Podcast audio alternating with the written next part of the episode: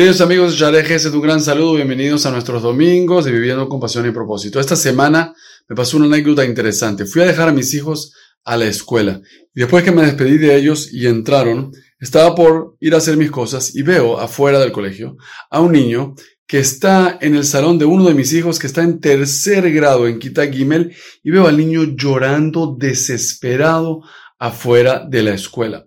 Cuando me intenté acercar a él me di cuenta que el niño estaba acompañado de su mamá por lo tanto, ya vi que la mamá estaba en control, entendí que no estaba pasando nada grave y que realmente no había por qué acercarme a él, pero me quedé pensando y dije, este niño algo tiene. No puede ser que un niño que tiene 8 o 9 años, que tiene que entrar a la escuela, está fuera de la escuela llorando y que realmente no le importa llorar en público. Quiere decir, hay algo que realmente le molesta, le duele y le afecta a este niño. Cuando vi esa escena, no me pude quedar tranquilo y dije, yo no voy a ser indiferente a esto.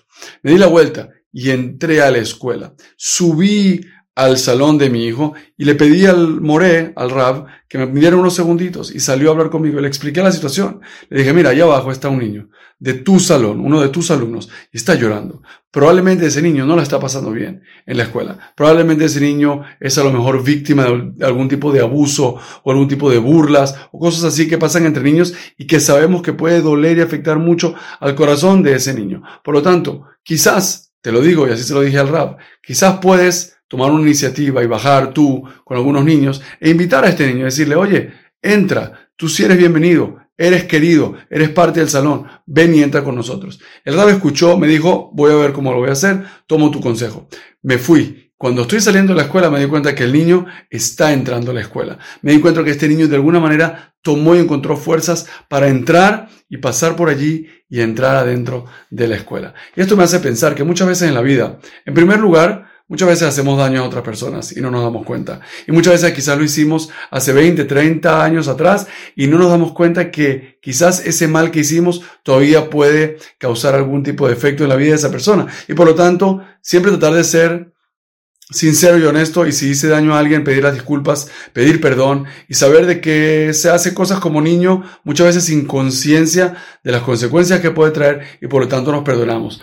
Pero para mí esta anécdota, la importante que me lleva y el mensaje que me lleva es que si me puedo sentir orgulloso de algo es que no fui indiferente. Yo no dejé pasar a este niño. No me quedé mirándolo y dije, ah, bueno, ya se resolverá su problema y yo me voy a mis asuntos porque estoy apurado. Yo tomé una pequeña acción, una pequeña iniciativa y pensé, ¿Qué puedo hacer al respecto? Me acerqué a su rabino y el rabino iba a bajar. Y fíjense qué interesante, que por alguna razón este niño cobró fuerzas, encontró la valentía, encontró el valor y entró al salón. Y se adelantó a su colegio. Y no sé, quizás puede ser que esa pequeña acción que yo hice, que esa pequeña iniciativa que yo tuve, de alguna manera facilitó que este niño entrara. Facilitó la energía, facilitó el ambiente para que este niño entrara. Y ya, por ejemplo, el Moré, el rabino, ya está alertado de la situación. Que el mismo niño haya recibido algún tipo de, de, energía o de pensamiento positivo de mi parte, yo creo de alguna manera que cuando uno hace el bien, ese bien se multiplica.